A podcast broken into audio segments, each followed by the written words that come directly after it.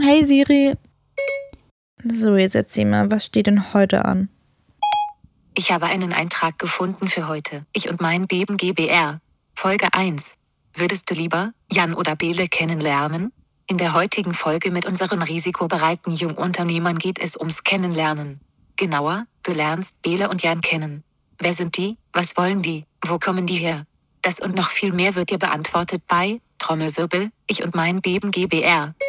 Hallo und herzlich willkommen zur ersten Folge Ich und mein Beben GWR nach der Pilotfolge. Hallo Beben.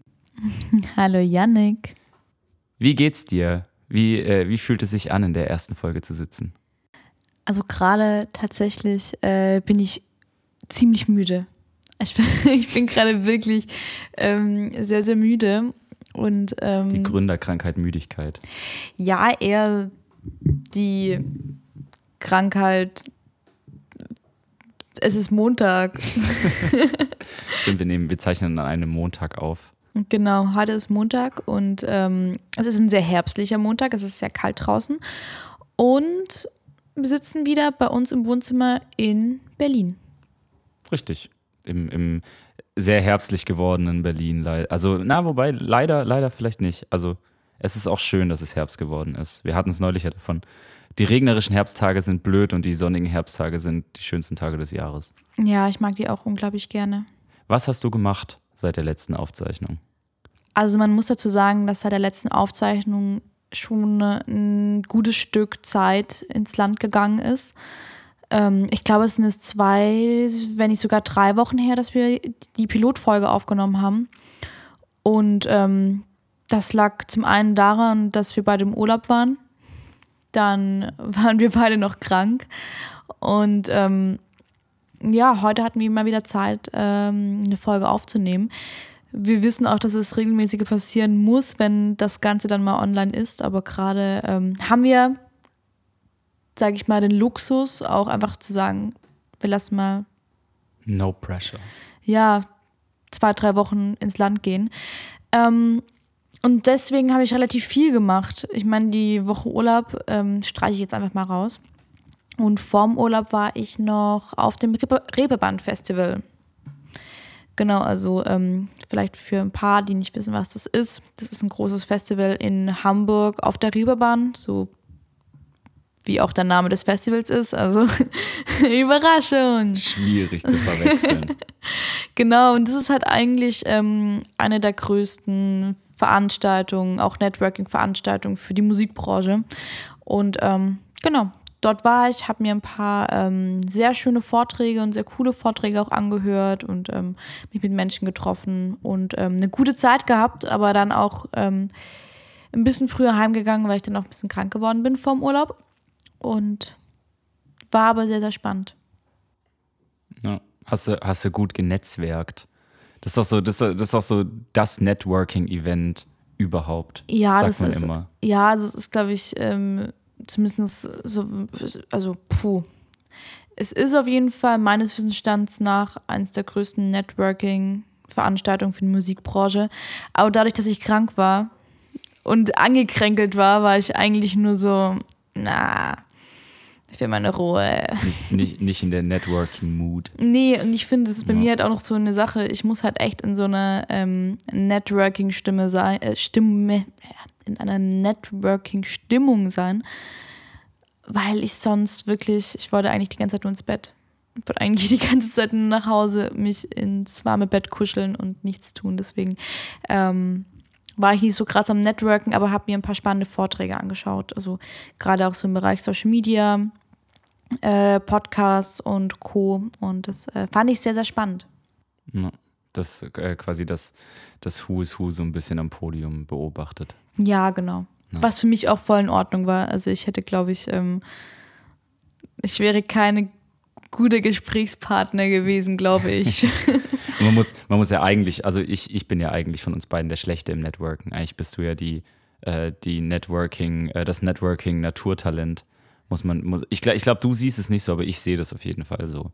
Ich finde, äh, Bele ist eine sehr, sehr gute Networkerin und ich bin, äh, ich bin da immer, glaube ich, ein, ein, Schnuff zu, zu schüchtern. Das, äh, das Lustige bei mir ist tatsächlich, dass ich das besser kann, wenn ich alleine bin. Ja. Also ich kann das tatsächlich auch, wenn wir zusammen auf Veranstaltungen gehen, bin ich viel schlechter drin, als wenn ich alleine auf Veranstaltungen gehe. Da kann ich das besser.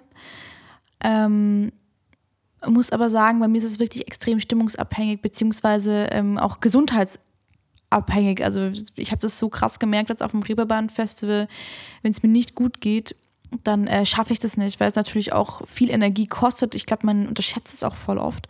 Aber ich finde schon, dass sich das, ähm, ja, dass man da eben auch viel Energie für braucht, wenn man sowas gut machen will.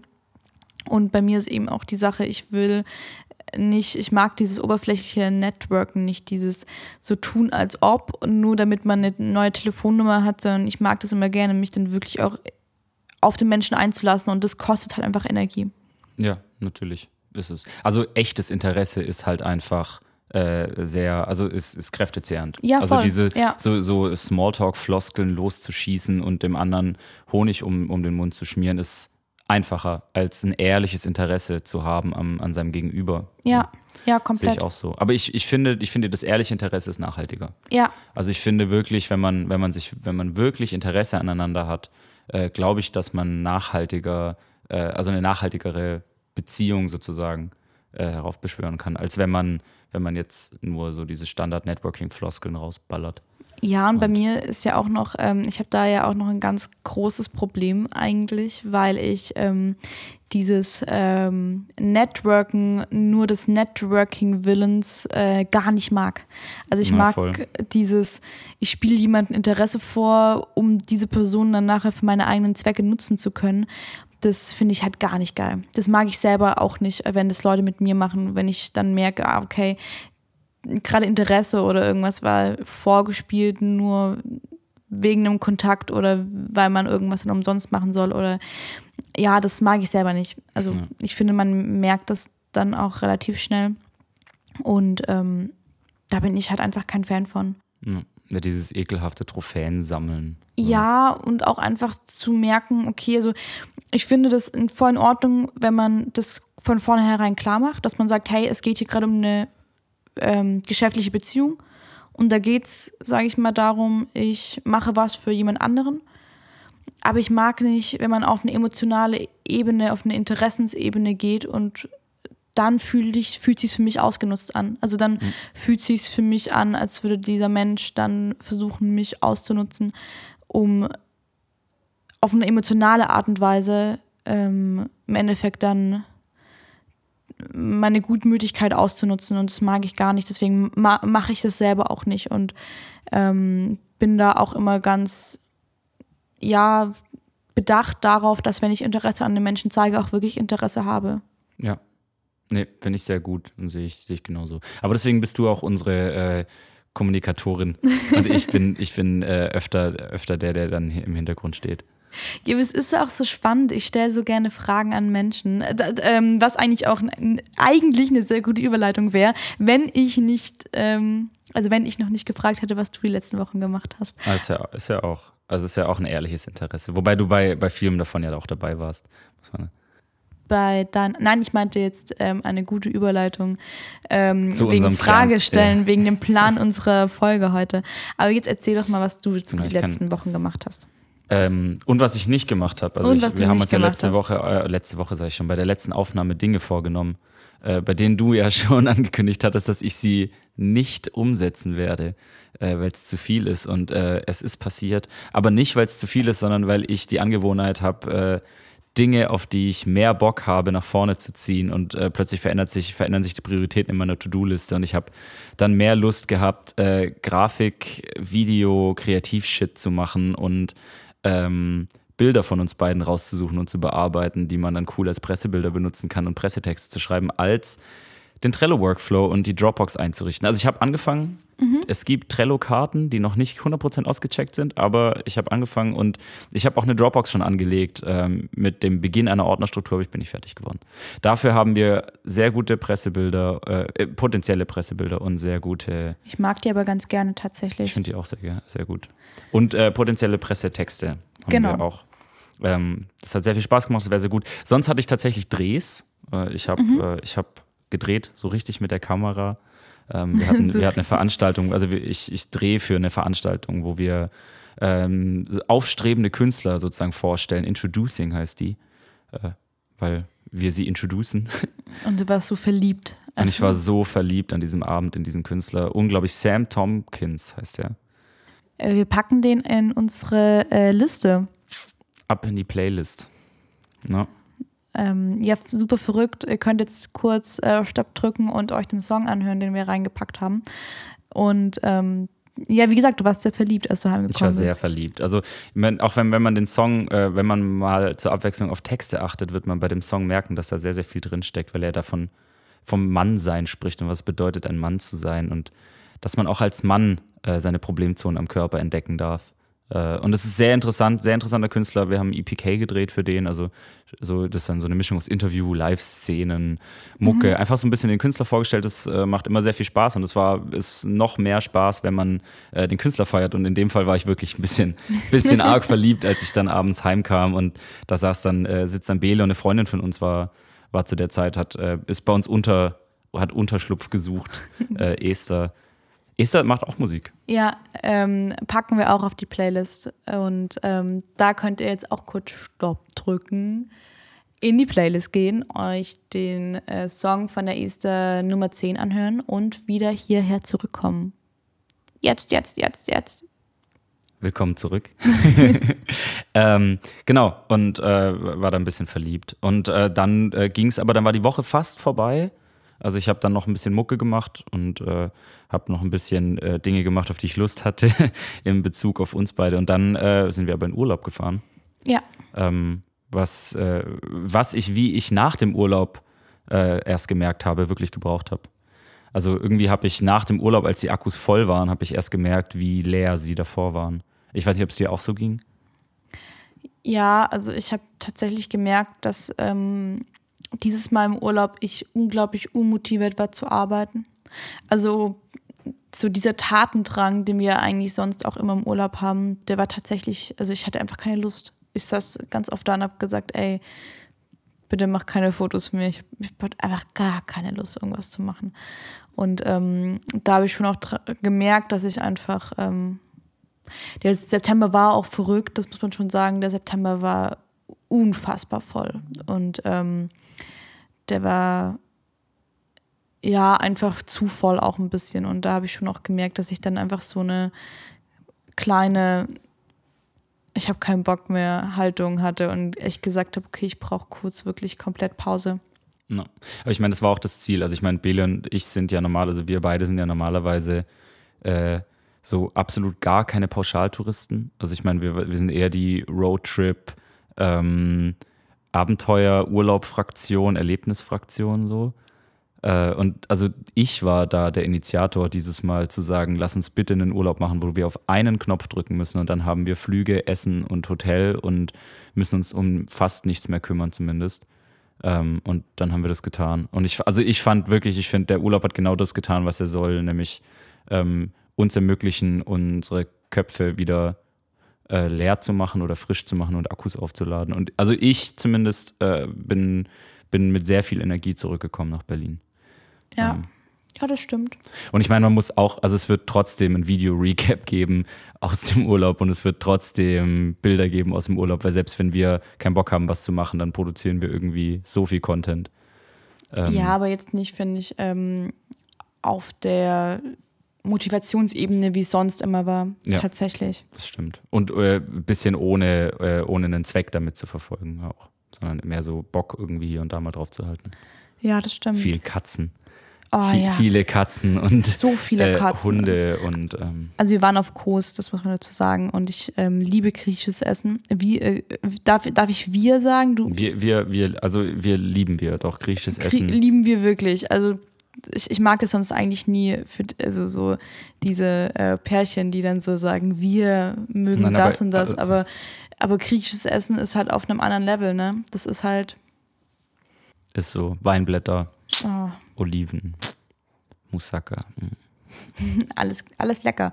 Ähm, und jetzt sind wir wieder hier. Ähm, der Oktober ist bei mir überhaupt nicht voll. Eigentlich sehr viel, sehr entspannt, sehr viel Family Time tatsächlich auch. Mhm. Ähm, Bei mir sehr viel Mucke-Time. für dich sehr viel Musik. Für mich, ich mag das voll gerne. Ich hatte das jetzt wirklich, dadurch, dass der September so unfassbar voll und verrückt war und schnelllebig, ist es ähm, voll schön, einen Oktober zu haben, der sehr ruhig ist, aber wo man sich auch nochmal sammeln kann. Und ich finde, man kann auch in solchen Phasen eher nochmal kreativ sein. Und da freue ich mich extrem drauf. Und das ist ja jetzt hier die Folge Nummer Uno. Uno. Und wir hatten die Pilotfolge, wo wir auch ein bisschen drüber erzählt haben, was wir in dem Podcast auch so besprechen wollen. Aber ich habe ja vorher schon gesagt, dass ich gerne Fragen stelle. Und ähm, weil ich aber tatsächlich ja mal im, ähm, als, als, wie nennt man das? Personalwesen. Ja, aber ähm, ich habe tatsächlich als Bewerbungsgesprächsführerin, Äh, äh, Interviewerin.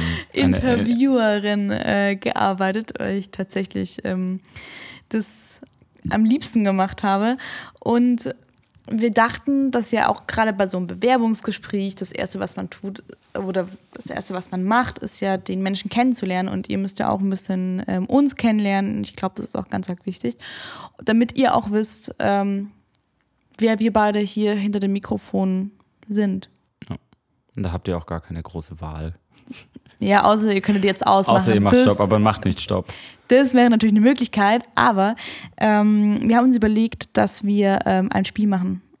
Yannick, erzähl du mal kurz, was für ein Spiel. Es, äh, es gibt ein Partyspiel. Ähm, also es gibt viele Partyspiele und ich glaube, jeder von uns hat in seinem Leben sehr viele Partyspiele gespielt. Aber dieses Partyspiel äh, ist ein sehr, sehr witziges. Äh, wenn die Fragen passen, und zwar heißt das Spiel Would You Rather oder im Deutschen würdest du eher. Ähm, Oh, ich hätte gerne jetzt, jetzt so ein Airhorn drin. Dü, dü, dü. Mache ich dir. so ein Would you rather. Okay, stell nochmal vor, Jan. Okay.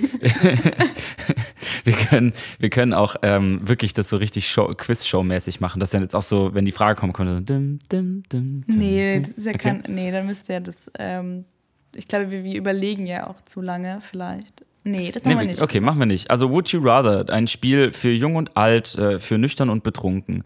Äh, es geht darum, dass eine Frage gestellt wird. Zum Beispiel, würdest du eher deine ohne Socken aus dem Haus gehen oder eher ohne Unterhose? Und dann muss der Gegenüber ähm, diese Frage beantworten. Ähm, und da gibt es tolle, tolle, tolle, tolle Fragen. Ich habe äh, tatsächlich, weil wir beide, glaube ich, da jetzt auf die Schnelle äh, zu unkreativ waren, haben wir eine App runtergeladen, die Would You Rather heißt. Äh, und uns werden Fragen vorgestellt. Ich habe äh, diese App offen. Wollen wir einfach anfangen? Ja, du stellst aber immer die Frage, oder? Weil ich sehe das Ich kann gar ich kann es dir auch rübergeben. Nee, du kannst einfach die Frage Okay, stellen also ich, und ich stelle jetzt einfach die Frage und ähm, egal, du antwortest und dann antworte ich. Genau. Also, erste Frage. Would you rather, würdest du eher 10 Stunden am Tag, dafür nur an vier Tagen arbeiten oder 8 Stunden am Tag, dafür aber an fünf? Mega lustig, weil es halt richtig gut passt äh, zur, äh, zum Podcast. Wir haben wirklich diese App runtergeladen. Ich denke gerade. Das ist wirklich, es, es steht hier. Ach, krass. Ähm, äh, eins. Ich würde, glaube ich, lieber zehn Stunden arbeiten, nur an vier Tagen. Also lieber weniger Tage und dafür an den Tagen mehr Stunden Ja. als. Geht mir genauso.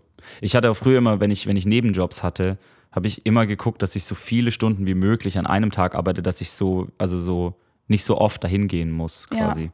Das, äh, ja, sehe ich genauso. Obwohl es, glaube ich, bei uns eher dann, Bei uns läuft es, glaube ich, eher daran, darauf raus, zwölf Stunden am Tag, sieben Tage die Woche. ja, zumindest ähm, glaube ich, dass das sich mehr verteilen wird. Ich glaube Ja. tatsächlich, dass es dann eher sechs Tage die Woche, acht, also oder sechs Tage die Woche sechs Stunden oder sechs Tage die Woche sieben, anstatt diese zehn Ja, Stunden eher in so nach Bedarf Tagen. halt. Ja. Also je Ja. nachdem, wo gerade der Need ist. Komplett. Bist du bereit für die nächste Frage? Ja, Frage, Frage, Frage. Would you rather, würdest du eher jeden Morgen zuerst deine Mails checken oder jeden Morgen zuerst Social Media checken? Also wenn du, wenn du, ich, ich gehe mal davon aus, du darfst wirklich nur eins. Also entweder du darfst, holst morgen dein Handy raus und äh, machst Mails oder du holst es raus und machst Social Media. Was wäre dir wichtiger? Ich glaube, ich mache Social Media. Nicht, weil es mir wichtiger ist, sondern ähm, weil ich die Mails noch, weil Mails sind dann ja Arbeit und ähm, also Social Media ist auch Arbeit, aber Social Media zu checken und zu schauen, ähm, was ging über die Nacht, glaube ich, würde ich eher morgens machen, also würde ich lieber machen, weil das für mich eher noch entspannter ist, weil wenn ich Mails check, dann geht mein Kopf sofort los und eigentlich checke ich tatsächlich Mails erst am Frühstück.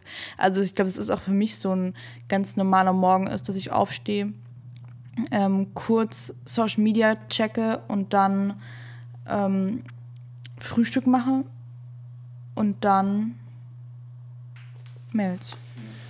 Ähm, bei mir ist es tatsächlich auch Social Media. Ähm, aber bei mir tatsächlich aus dem Grund, weil bei mir in den Mails gar nicht so viel passiert. Also bei mir passiert relativ, also gerade zum Beispiel mein Management äh, ist eher, also Kati schreibt mir eher auf WhatsApp oder Instagram. Äh, und viel von so, ich nenne das jetzt mal Partner, passiert auch über Instagram eher oder über WhatsApp als jetzt über Mails. Also ich bekomme, Mails ist meistens so ein Kaltakquise-Zeug. Also wenn irgendjemand versucht, mich kalt zu akquirieren oder wenn ich jemand versucht habe, kalt zu akquirieren. Ähm, aber so Bestandsgeschichten passieren bei mir eigentlich meistens immer über Social Media. Deswegen würde ich auch zuerst, also ich bin auch morgens zuerst auf Social Media. Bist du bereit für die nächste Frage? Mhm.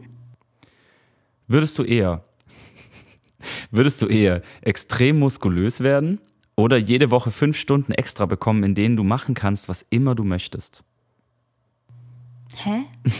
Ich check's. es ist, es ist äh, das ist die Frage. Also wärst du lieber krass muskulös? Ja. Oder hättest fünf extra Stunden die Woche, äh, in denen du tun kannst, was du möchtest? Also, dass der, dass Dass der quasi Ta- der Tag umgerechnet äh, knapp eine Stunde mehr hat. Also äh, fast 25 Stunden Tage. Oh, nee, äh, ja, ich weiß es. Ich wäre lieber extrem muskulös. Aber halt so muskulös, dass ich halt einfach, ähm, also, weil, jetzt kommt eine sehr intelligente Antwort, glaube ich. Weil, wenn ich extrem muskulös wäre, würden ja meine Muskeln mehr Kalorien verbrennen.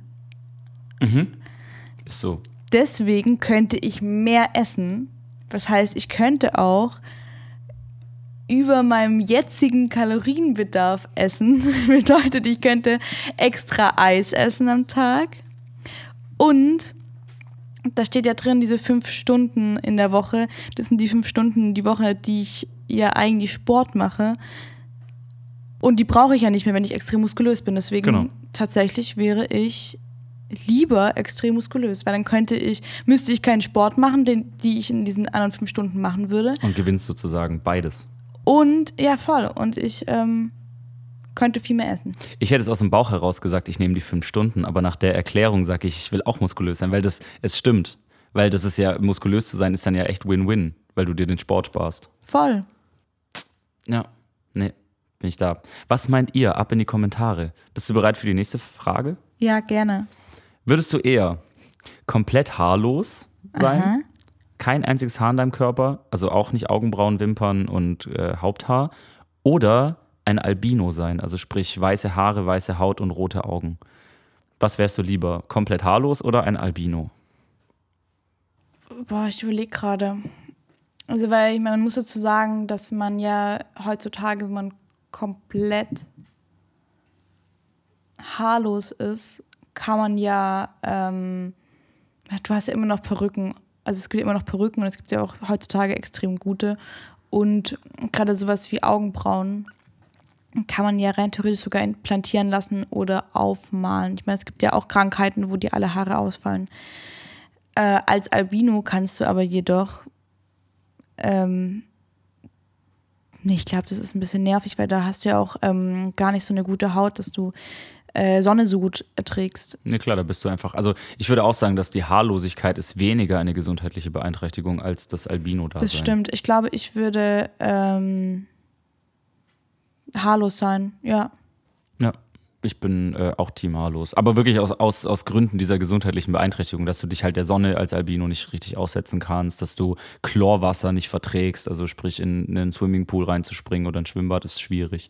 Ja, und man muss dazu sagen, ich finde tatsächlich, dass es extrem coole Perücken gibt. Und ähm, das wäre dann so ein bisschen, du kannst, also ich hätte dann aber gerne so 50 Perücken, auch mit so verschiedenen Haarfarben und Längen und sowas. Und ich glaube, das wäre ganz geil. Ich glaube auch. Also gerade wenn ich jetzt, also das natürlich, ich glaube für jeden Menschen, der solche Krankheiten auch hat, ähm, ist es natürlich nicht cool, das will ich damit gar nicht sagen, aber ich glaube, wenn ich jetzt hier die Wahl hätte, dann würde ich das Beste draus machen und versuchen dann eben ähm, die coolsten, krassesten Perücken mir zu besorgen. Ja, das stimmt.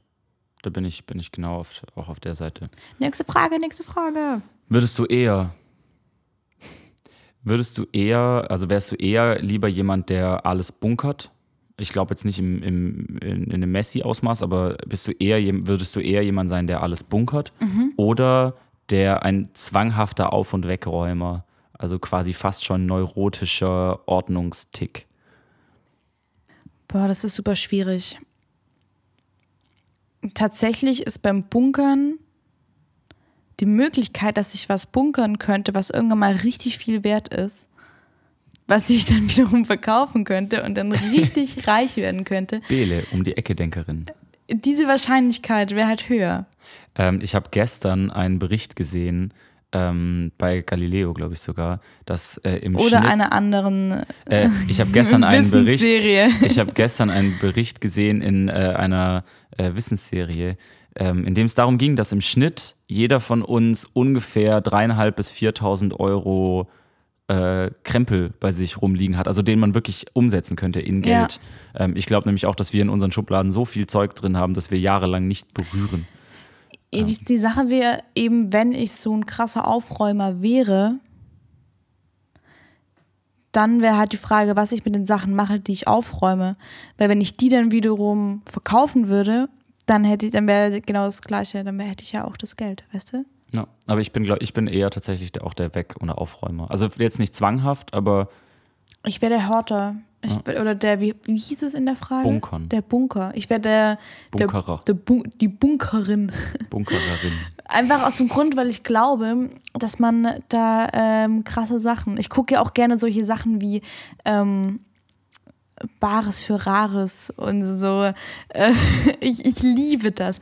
Ich würde auch, ähm, also ich, ich möchte keine Werbung machen, aber es gibt auf RTL gibt's auch so eine, äh, die, auch so eine Trödelserie, wo Der die, Trödeltrupp. Nee, das ist, ich, ah, ich musste mal schauen, wie die heißt, aber das habe ich früher, als ich ganz kurz mit dem Abi fertig war, mit dem Abi, ähm, mit dem Studium fertig war, noch nicht in Berlin gewohnt habe, ähm, habe ich das hin und wieder mal angeschaut mittags. Und das war auch mega, da haben die auch so Sachen verkauft und ich liebe sowas und ich würde da so gerne mit irgendwas hingehen und ähm, handeln. Und weil ich so ein Antiqu also nicht, Anti nicht nur Antiquitäten, aber ich liebe es, Sachen zu verkaufen und zu handeln. So diese Hm, Ich habe früher auch, also ich bin, ich muss ne? erstens sagen, ich bin ein unglaublich guter eBay Kleinanzeigen-Verhandler. Dabei bist du aber der schlechteste Real-Life-Verhandler. Ja, ich bin im echten Leben bin ich sauschlecht, aber ich bin auf eBay Kleinanzeigen, habe ich es einfach raus, die Leute das machen zu lassen, was ich möchte, dass sie tun. Ich kann wirklich, ich kann das wirklich gut. Ich kann auf eBay Kleinanzeigen richtig gut handeln. Und ich glaube, das liegt daran, dass früher habe ich auf äh, D-Max, das ist so eine, also ich glaube, das wurde früher kommuniziert als die, der Männersender, ähm, habe ich immer solche äh, Serien geschaut, wo Leute so ähm, Lagerräume ersteigert haben. Und dann Ah, das, ja, was drin war, stimmt. Ja, ja. zu Geld gemacht haben und dann geguckt haben, ob sich das gelohnt hat, diesen Lagerraum zu kaufen und auch so Koffer ersteigert haben Mhm. und sowas. Und ähm, das habe ich früher mal geschaut und habe denen zugeschaut, wie die so verhandeln und habe diese Taktiken angewendet und so. Äh, und du musst das. den Leuten, du musst den Leuten das Gefühl geben, sie verlieren etwas, wenn sie das, was du hast, nicht kaufen oder wenn sie dir das nicht verkaufen, was sie haben, aber du haben möchtest. Das kann ich sehr gut. Also ich wäre ich wär der, ich wär der Auf- und Wegräumer und wird vermutlich dann aber auch das zu sehr viel Geld machen. Okay. Nächste Frage. Wir haben beide einfach einen unglaublich kapitalistischen Hintergedanken. Würdest du eher Ja? in einer Rockband sein Mhm. oder in einer Boyband, Schrägstrich Girlband sein? Das ist super einfach für mich. Ja? Ich, ja, voll. Ich würde auf jeden Fall Rockband. Auf jeden Fall. Also keine Ahnung, ich habe ja früh, ich habe ja wirklich, ähm, oh, das muss ich gerade überlegen, ich hatte sieben Jahre Gitarrenunterricht und ähm, war auch in ähm, ganz kleinen Mini, Mini, wir proben zweimal in unserem Leben Bands. Aber äh, muss tatsächlich sagen, ich wollte früher immer Rockstar werden. Ich war so, ich komme aus der Paramore-Generation und so, ähm, keine Ahnung, Jennifer Rostock auf, oder ja, ich weiß es nicht. Ich fand es immer sehr, sehr cool. Und ähm, das war eigentlich immer mein, Plan Der große Masterplan. Y. Ja, nee, also gerade so mit 13, 14 oder so wollte ich immer Rockstar werden, tatsächlich. Und habe das damals auch, ich weiß noch, ähm, also ich war auf, also ich habe die Grundschule gemacht, dann war ich auf einer Realschule und habe dann mein Abi ähm, auf einem sozialwissenschaftlichen Gymnasium gemacht. Und damals mit meinem Abschluss von der Realschule habe ich auch zu meinem Musiklehrer, mit dem ich mich gut verstanden habe, immer gesagt, ähm, dass ich einfach Rockstar werde, wenn es nichts, wenn es nicht nichts wird, ne? Also wenn es mit der Firma nichts wird oder mit unserer, mit unseren Plänen, dann ähm, werde ich einfach Rockstar. Problem dabei ist, dass ähm, manche Menschen mi- mir ähm, mangelndes Talent investiert haben. Ich Ja. gehöre nicht dazu. Ich finde, ich finde, äh, du hast ein unglaubliches, das habe ich dir, sage ich dir immer wieder, ich finde, du hast ein unglaubliches Talent für so äh, Disney-Style-Songs. So, ähm, ich, ich glaube, du wärst ein, du wärst ein großartiger Schlager, Schrägstrich Kinderlieder, Schrägstrich Disney, Disney, Disney-resk. Ich weiß nicht. Äh, also so Disney-Style-Songs halt. Ich glaube, da wärst du äh, großartig. Kinderlieder würde ich gut hinkriegen. Wir haben, wir, wir, wir haben auch, also Bele sagt auch immer liebevoll, äh, gehört auch zu den Worten, die Bele immer erfindet. erfindet. Sie sagt nämlich nicht, ich habe einen Song geschrieben, sondern ich habe einen Song erfunden. Und das sind dann meistens zuckersüße Kinder- oder Schlagerlieder, ähm, die, von denen ich seit, seit, wie lange sind wir zusammen? Fünfeinhalb Jahre, fünf Jahre, gut fünf, Fünf. Jahre. Ähm, Bele in den Ohren liege, dass wir diese Songs aufnehmen und produzieren müssen und rausbringen. Ja, vielleicht Ich glaube, ich glaub, wir sollten einfach anfangen. Ja, ähm, das wäre dann halt einfach so, wie gesagt, Plan Y oder so, wenn das nichts wird.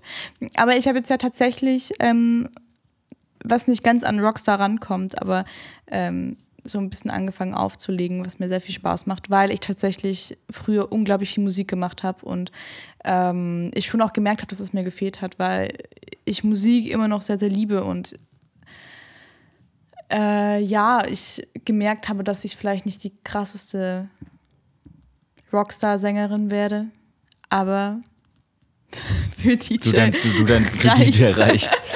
Nein, Bele findet den Nein. Platz in der, findet ihren Platz auf jeden Fall in der Musikwelt. Ja, voll und ich- das ist ja auch voll in Ordnung. Ich finde, es ist auch gerade, ich finde da die Musikbranche eben auch mega spannend, weil äh, es ist nicht jeder gemacht dafür, auch ähm, vorne als Sänger oder als Gitarrist oder sag ich mal als, ähm, wie nennt man das, Bandmusiker.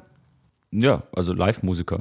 Also, Ja gut, aber Oder- zum Beispiel DJ ist für mich auch Live-Musik oder Live-Musiker, aber auf eine ganz andere Art und Weise. du meinst es als so Instrumentalist. Ja, genau. Ja, Manchmal muss man einfach auch einsehen, das ist bei mir eben auch so, hey, ich habe jetzt vielleicht, ich singe passabel, aber jetzt ähm, nicht so, dass man das ähm, krass irgendwie vermarkten könnte oder dass es krass Potenzial hätte. Aber ähm, ich mag Musik so gerne und diese Liebe kann man dann ja auch auf, einfach auf anderen Arten leben. Ja, sehe ich genauso.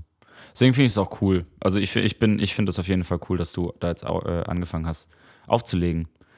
Ähm, also Clubs, äh, Clubs dieses Landes und irgendwann des Kontinents und dann der Welt, nehmt euch in Acht. Aber, aber nur bis um drei. Aber genau, Bele legt nur zwischen 22 und 3 Uhr auf. Alles andere ist ihr einfach viel zu spät, weil sie muss ins Bett. Das ist echt ein richtig großes Problem bei mir. Also Nein, ich würde es, glaube ich, auch, ich habe ja auch oft, ich habe ja auch lange gekellnert, das muss man auch sagen. Und da habe ich auch teilweise manchmal bis 5 Uhr morgens gekellnert. Aber, Wäre schon gut, wenn sich's im Rahmen hält, Leute. nein, aber das ist bei mir echt voll das Ding. Ich, ich bewundere Menschen, auch hier in Berlin, die irgendwie, keine Ahnung, bis morgens um 8 feiern können oder bis morgens um 7. Und mein Problem ist, ich schlafe halt ein. Also ich glaube tatsächlich noch, wenn ich arbeite, und in dem Fall wäre es ja auch Arbeit, ähm, dann nicht. Aber so in meinem privaten, ich gehe feiern, ey, ab 2 Uhr bin ich müde, ich will ins Bett. Ich, also ich schlafe dann auch im Club ein.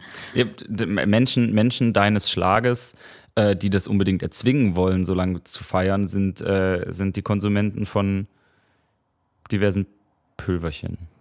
Ja, aber sowas würde ich nie machen, tatsächlich. Genau. Das, also, ist da, ja komplett logisch. Also ich, das, war jetzt, das war jetzt nur ein äh, äh, Fact am Rande.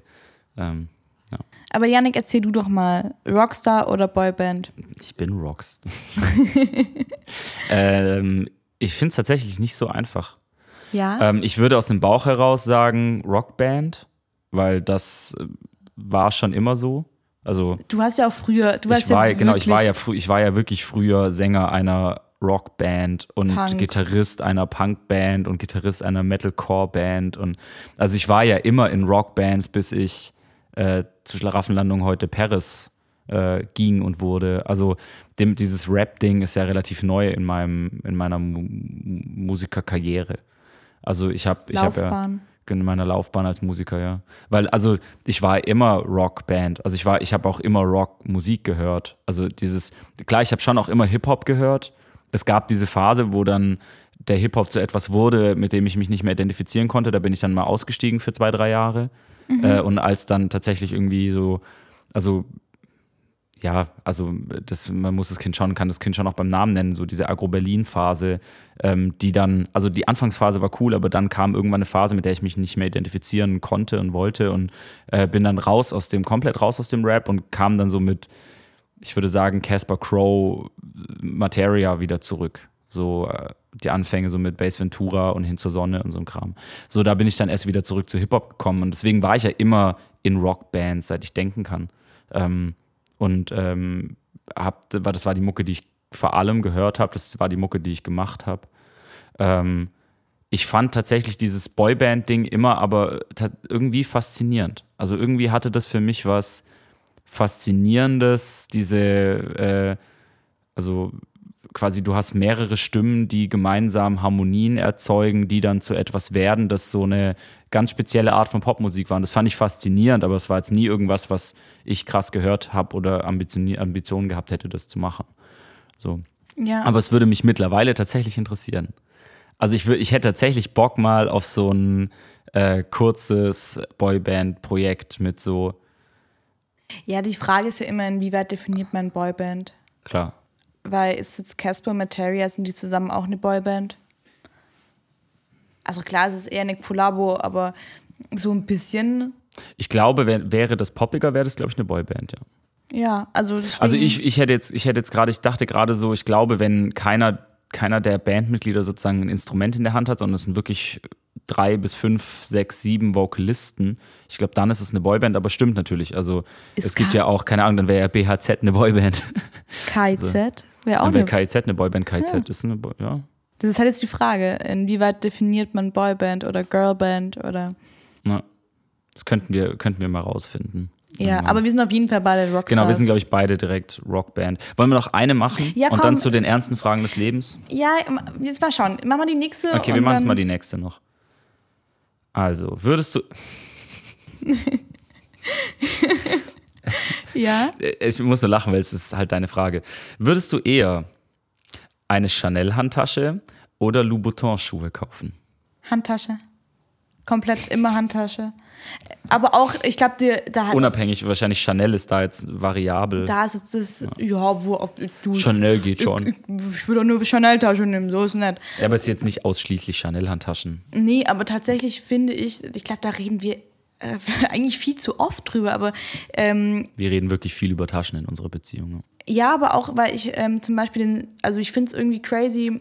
Wir hatten das wirklich Wir erst hatten vor das vor einer Woche, haben wir glaub, darüber im Urlaub gesprochen. haben wir drüber gesprochen. Ja, ob man das Geld lieber trägt oder lieber auf dem Geld läuft. Ja, und da war nämlich das Ding, dass ich nämlich noch gesagt habe, ich finde tatsächlich, sich extrem teure Schuhe zu kaufen, ähm, ist für mich noch eine dekadentere Sache, als wenn ich mir eine extrem teure Tasche kaufe, weil du im Endeffekt auf deinem Geld läufst. Und ich finde, auf Schuhe sich ja auch ganz anders abnutzen als eine Tasche. Weil wenn eine Tasche, wenn du die gut pflegst, dann kann die dein ganzes Leben lang. Ich wollte gerade sagen, also bei, einer- bei einer Tasche ja wirklich der, also ob, wenn du sie, also vorausgesetzt, du nutzt die Tasche und du nutzt die Schuhe, ist ja die, also ist ja die Chance bei der Tasche gegeben, dass sie Jahrzehnte lang überdauert und die Schuhe, wenn du sie nutzt, die gehen früher oder später safe Kaputt, kaputt, ja, weil du halt drauf läufst, also ist ja logisch. Deswegen, ich glaube, und das ist für mich so eine, so eine Sache, die ich wirklich crazy finde, ist ähm, wirklich, wenn du extrem viel Geld für Schuhe ausgibst, dann hast du meines Erachtens wirklich extrem viel Geld. Also, das ist vielleicht ein bisschen kryptisch, aber ich finde tatsächlich, dass die also die Tatsache, so viel Geld für etwas auszugeben, was im Endeffekt vielleicht ein, zwei Jahre oder so hält, au außer du stellst es dir jetzt irgendwie in eine Die Vitrine, aber du, Ja. ich glaube, niemand kauft sich, also ich fände es irgendwie komisch, wenn sich jetzt jemand Schuhe kauft, um sie abzustellen daheim, aus Angst, dass sie kaputt gehen. Also dann, dann muss man sich überlegen, ob das so sinnvoll ist, äh, sich diese Schuhe zu kaufen. Also ich habe gerne Schu also gute Schuhe an, so. Ähm, aber die müssen jetzt, zumindest bei mir, sind die meistens nicht so teuer. Äh, also ich finde, man bekommt auch sehr, sehr coole Schuhe für sehr wenig irgendwann, Geld. irgendwann. Nein, aber ähm, ich finde tatsächlich auch bei Handtaschen die Sache, dass ähm, man die zum einen viel besser vererben kann. Also ich finde es voll schön, dann, wenn, gerade wenn ich auch eine teure Handtasche oder so habe, sagen zu können, weil ich besitze ja auch ein paar teurere Handtaschen. Ähm, und ich finde es halt voll schön, weil die kann ich einfach irgendwann mal in 50 Jahren meinen Enkeln weitergeben. Ich weiß halt nicht, ob meine Enkel irgendwann mal meine Schuhgröße haben, deswegen kann ich die halt dann super schlecht weitergeben. Aber ich finde, gerade so eine Handtasche ist für mich nochmal was ganz anderes als Schuhe. Und weil es für mich zeitloser ist nochmal und auch wirklich ähm, mehr Statement und mehr nutzbar in verschiedenen Arten und Weisen. Deswegen, ich bin eigentlich ein, also wenn, wenn ich viel Geld für was ausgeben würde, dann eher für, also immer für Handtaschen anstatt für Schuhe. Darf ich die Frage abändern für dich? Wenn da jetzt stehen würde, lieber eine Chanel-Handtasche oder ein Burberry-Mantel? Also oder generell lieber eine, eine gute Handtasche oder eine, einen guten Mantel, eine gute Jacke? Oh, schwierig.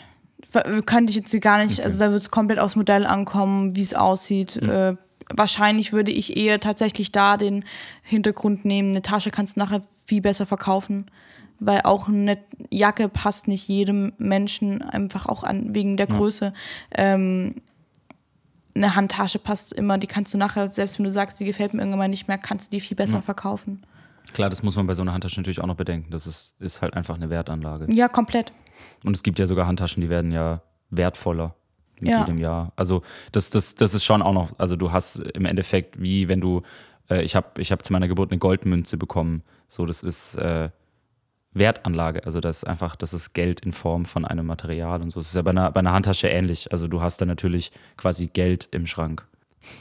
Das war Would You Rather? Würdest du eher das lustige Kartenspiel mit Bele und Jan, um uns und unsere Neigungen besser kennenzulernen?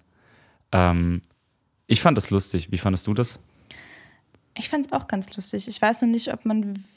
Also, ich glaube, man hat ein paar Sachen von uns erfahren, die lustig sind oder die interessant sind. Aber ähm, ich hätte noch so ein paar Fragen vorbereitet.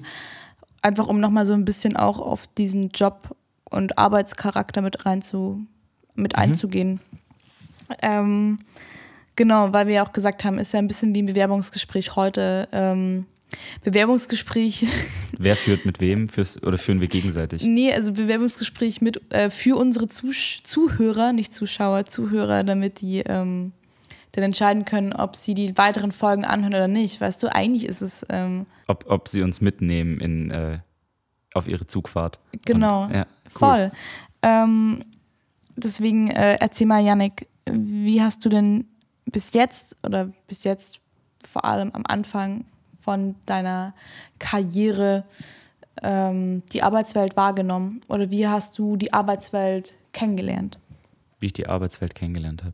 Also ich habe, ähm, ich erinnere mich äh, tatsächlich gar nicht so richtig daran, nicht gearbeitet zu haben. Also ich meine, jeder bekommt immer Taschengeld. So Kinderarbeit, Genau. Kinderarbeit.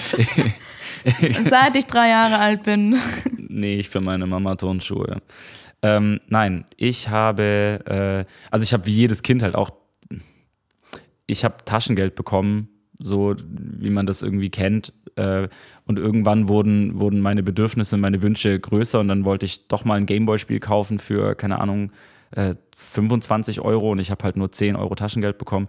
Und wenn du dann, bin dann damals zu meinem Papa gegangen und habe gesagt, ich will mehr Taschengeld. Und mein Vater gesagt, nee, wenn du größere Dinge haben möchtest, du bist damals 13 Jahre alt, du darfst Zeitung austragen, dann trag Zeitung aus. Und da kannst du dann Geld verdienen, um dir die größeren Wünsche, die dir das Taschengeld nicht ermöglicht, ähm, zu, zu verwirklichen. Und dann habe ich angefangen zu arbeiten und seitdem habe ich eigentlich immer gearbeitet, hatte immer Nebenjobs. Ähm, habe äh, irgendwann dann noch mit der Musik angefangen, die als Hobby begann und dann aber äh, irgendwann zum Beruf wurde. Und äh, stand dann an dem Punkt, an dem ich ähm, damals, äh, also ich bin dann irgendwann in, ins Studium gekommen und dann konnte man ja so BAföG-Anträge stellen, um äh, eventuell äh, finanziell unterstützt zu werden, was ich nicht getan habe und äh, irgendwann habe ich dann doch mal einen abgegeben und hatte dann sowieso keinen BAföG-Anspruch und habe dementsprechend auch neben der Uni weitergearbeitet ähm, und habe irgendwann den Entschluss getroffen, ähm, dass ich das Geld, das ich noch auf die Musik obendrauf verdienen muss, äh, um Miete und äh, Essen und dergleichen zu bezahlen, ähm, ja auch mit etwas verdienen kann, das mich weiterbringt. Und äh, das jetzt nicht unbedingt äh, Zeitung austragen oder Regale auffüllen oder kassieren ist und äh, wurde dann Grafiker. Ähm, genau, so das ist das ist ein, ein Teil dessen. Und ich meine, ich habe dadurch, dass ich, dass ich durch, also ich bin Musiker, ich wollte immer Musiker sein. Das war immer mein, also seit ich, keine Ahnung, 14, 15 bin und so die ersten Bands äh, dann gegründet habe und diese Rockbands, von denen ich schon gesprochen habe, äh, mit meiner Gitarrenmusik bereichert habe. Ähm, wollte ich Musiker werden und wollte mit Musik meinen Lebensunterhalt verdienen und bin irgendwann dann über eben Schlaraffenlandung und mittlerweile Paris an einen Punkt angekommen, an dem ich äh, Unternehmer wurde mit dieser Musik, an dem ich eine Firma hatte, an dem ich äh, Steuererklärungen machen musste, an dem ich Belege aufheben musste, weil ich sie dem Finanzamt vorlegen muss als Beweis, an dem ich äh, plötzlich nicht mehr nur einfach Musik machte, sondern plötzlich eine Firma hatte, die ich gemeinsam mit Freunden geleitet habe. Ähm, und das war so ein bisschen der, äh, also das war quasi sozusagen der weiche Übergang, den ich zunächst gar nicht bemerkt hatte und mir dann irgendwann klar wurde, rein in meine Selbstständigkeit. Meine erste echte Selbstständigkeit. Und habe dann irgendwann neben, also diese, dieser Nebenjob, der das Grafiker- und Fotografen-Dasein war, äh, habe ich dann einfach auch zur Selbstständigkeit gemacht, weil ich dachte, okay, das funktioniert auf der Seite, dann funktioniert es auf der anderen auch. Dann kann ich ja dort auch einfach sagen, okay, ich melde das irgendwo an und schreibe Rechnungen. Und äh, plötzlich war ich ähm, Selbstständiger mit zwei Firmen. Und äh, da stehen wir heute. Ich muss gerade überlegen, ich glaube tatsächlich, dass es bei mir erst später kam. Ich habe, glaube ich, so wirklich angefangen zu arbeiten, da war ich, glaube ich, 17. Das war Ende von meinem Abi. Also ich wusste immer, dass ich ins Ausland gehen möchte nach dem Abi, wollte mir das aber immer selber finanzieren und deswegen habe ich damals ähm, angefangen, am Subway zu arbeiten.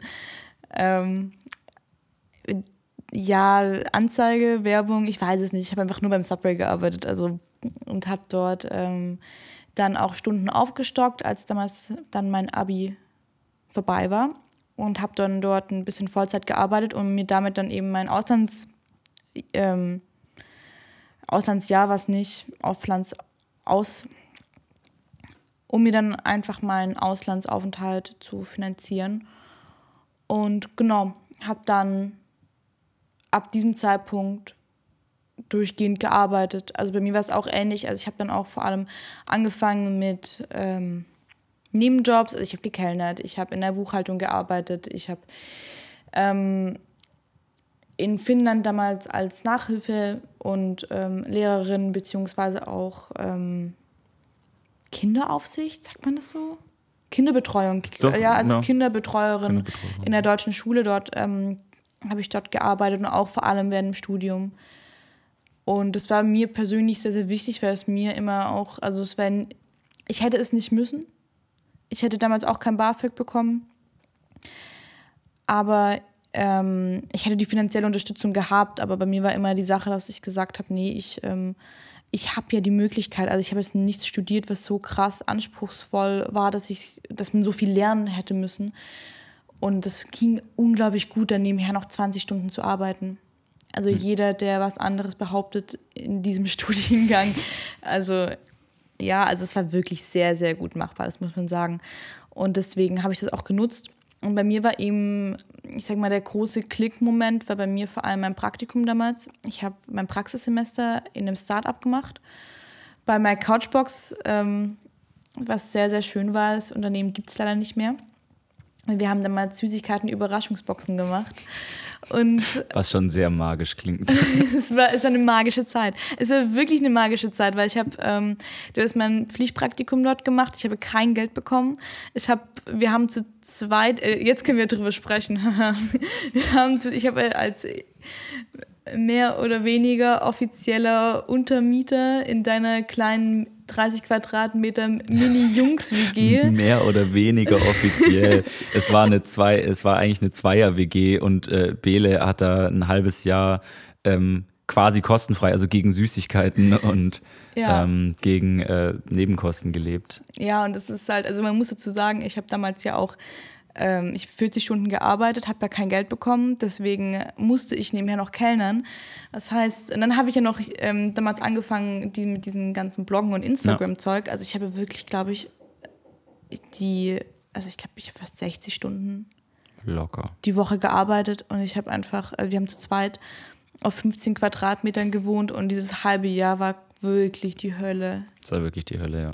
Vor allem zu zweit auf 15 Quadratmeter in so einem Zimmer und auf die gesamte Wohnung gerechnet zu dritt auf 34.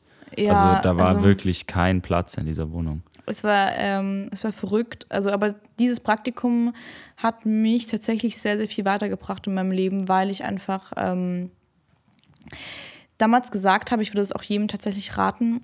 Ich war offiziell, liebe Uni, als ähm, HRlerin dort habe aber tatsächlich damals abgesprochen gehabt mit äh, meinen Chefs, dass ich gerne jede Abteilung einmal durchlaufen möchte. Und dann war es eben so, dass ich dann tatsächlich war, es war ein Startup, wir hatten auch nicht so viele Leute da. Deswegen habe ich nach zwei Wochen die komplette HR-Abteilung übernommen und habe auch gleich sehr viel Verantwortung bekommen. Wie gesagt, durfte Leute einstellen, durfte Bewerbungsgespräche führen, ähm, durfte auch tatsächlich jeden Bereich einmal durchlaufen. Also ich habe Lagerlogistik gemacht, ich habe ich habe im Marketing gearbeitet, ähm, im Sales und das war für mich einfach so, so spannend, weil ich finde, man bekommt in der Schule und auch im Studium gar nicht so richtig gesagt, was hinter welchem Job eigentlich steckt. Und wirklich rauszufinden, was einem Spaß macht, ist meines Erachtens äh, gelingt durch Ausprobieren. Ja, sehe ich genauso. Und dort konnte ich halt einfach wirklich einmal alles ausprobieren. Und es war eine ganz tolle Zeit mit ganz tollen Menschen. Ähm, wir waren wirklich wie so eine kleine Family und ich meine, selbst für mich war die Zeit ja irgendwie cool. Ich, ich hing ja dann auch ab und an mal bei euch im Büro ab und so. Das war echt, äh, echt, ja, eine, echt eine, gute, eine gute Zeit. Irgendwie mega. gute Leute. Ähm, und ich habe ich hab auch das Gefühl, du bist, also du bist da auch extrem gewachsen an, ja. diesem, an diesem Jahr. Halben Jahr? Halben Jahr. Halben Jahr. Also ich muss auch sagen, dass ich glaube, das war für mich eine prägendere Zeit als jegliche Auslandsaufenthalte in meinem Leben, weil ja. es mich einfach ähm, persönlich unfassbar viel weitergebracht hat. Ja, und ich auch den Eindruck hatte, dass also auch wirklich du Expertise gewonnen hast in diesem halben Jahr. Also wirklich Fachkenntnisse, die, die dich unglaublich. Also ich finde auch, also du, du bist nach dem, nach dem halben Jahr warst du anders. Ja, und ich habe damals dann ähm, noch bei einem Personalberater danach gearbeitet, wo ich dann gemerkt habe, die Leute waren damals auch super. Ich mochte die alle auch so gerne. Aber der Job war einfach nicht meins. Und ähm, dann tatsächlich habe ich ähm, bei einem Energy Drink Sales gemacht, was mega viel Spaß gemacht hat und der Job und die Leute cool waren. Aber da äh, habe ich nicht genug Geld verdient tatsächlich. Und es war halt einfach dann so eine Überlegung, weil es einfach schwierig war. Also es war halt einfach Geld, mit dem ich nicht wirklich gut leben konnte. Und ich habe das eine Weile gemacht und das war richtig cool auch. Und ähm, dann danach hatte ich einen meiner schlimmsten Jobs, ähm, weil ich in einem, wie sagt man das am besten, in einer Beratungsagentur in Stuttgart gearbeitet habe, in einer Consulting-Firma, welche an einen der größten Automobilhersteller der Stadt angeknüpft war. Ja. Und es war einfach ein Unternehmen, was sehr ähm, nach vorne rum sehr Start-up und cool und wir sind so locker und was weiß ich, aber ähm, im Inneren alle chronisch überarbeitet war und das war einfach, das war einfach nicht meine Welt und ich habe einfach gemerkt, ich passe da nicht rein, das bin nicht ich. Also das war mir zu viel Vorgaben, wie ich mich zu kleiden habe, wann ich wo sein soll, wie ich zu sein habe. Und ähm, ich dann auch mitbekommen habe, dass ich dann damals auch nur eingestellt worden bin, weil man halt einfach gesagt hat, wir brauchen das Diversity, deswegen nehmen wir jetzt Leute, ähm, die anders sind, Strich, Frauen. Und das fand ich crazy, das fand ich krass und habe dann auch damals nach drei Monaten gekündigt und dann war die Frage, was mache ich jetzt? Und dann habe ich damals gesagt, okay, ähm, ich mache das, also es war auch schon teilweise, also es war schon relativ am Ende meines Studiums und habe ich damals gesagt, ich fange jetzt mit der Selbstständigkeit an. Ich habe gerade nichts zu verlieren, ich kann gerade nicht so weit fallen. Und dann habe ich im Endeffekt damals damit angefangen. Ja.